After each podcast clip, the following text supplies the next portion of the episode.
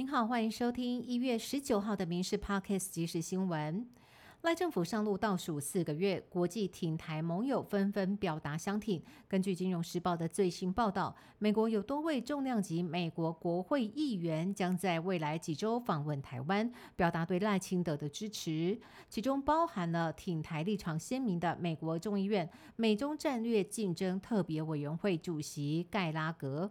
民进党立委王定宇分析，这是因为台湾在外交主流民意受到欢迎，这是正向发展的指标。下一届国会龙头，国民党目前有韩江佩率先表态搭档参选。今天中午，韩国瑜宴请国民党立委讨论国会议程，听取党内意见。但是传出花莲立委傅昆奇也有意争取副院长人选起内讧，而民进党的部分则预计提名昆昌配角逐，但毕竟席次比国民党少，传出要是尤锡坤没有选上院长，可能裸辞立委。不过尤锡坤说，假设性的问题不便回答。二零二四总统暨立委大选落幕，蓝绿立委席次不过半，民众党要升为国会关键少数。针对即将于二月一号举行的立法院正副院长选举，蓝营韩国瑜喊出韩江配，但是还是希望蓝白合作，副手优先留给民众党。但是柯文哲脸书回应。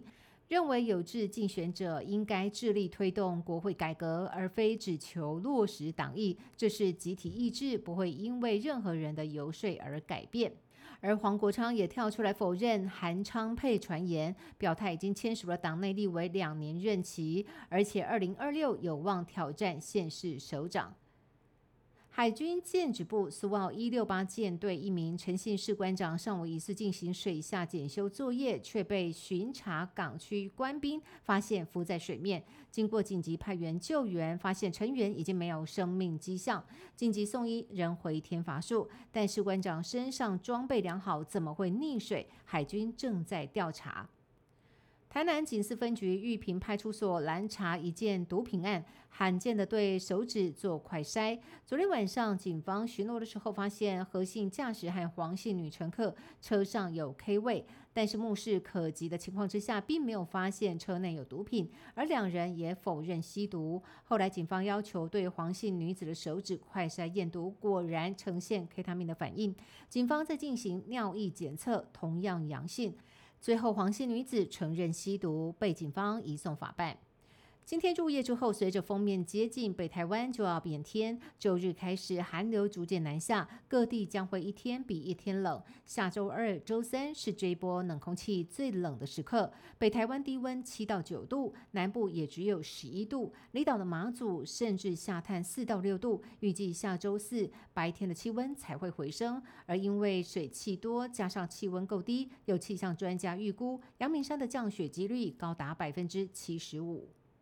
新冠疫情曾经重创全球旅游业。去年摆脱疫情之后，各国的旅游复苏，但是肯定去年旅游人次却只有比前年增加九万多人。尤其是暑假旅游人次还下滑，不少的旅宿业者下半年苦撑经营。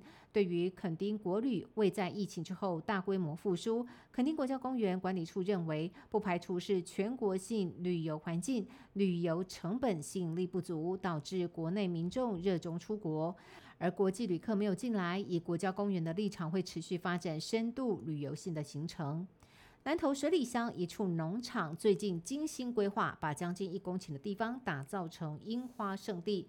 今年农场在增加 LED 设施，利用各式的灯具来打造园区。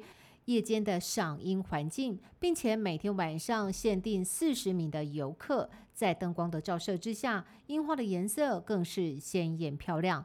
游客纷纷拿出相机来记录这美好的景色，并且直呼，不论是白天或者是夜晚来赏樱花，都别具特色，非常的迷人。以上新闻由民事新闻部制作，感谢您的收听。更多新闻内容也请上民事新闻官网搜寻。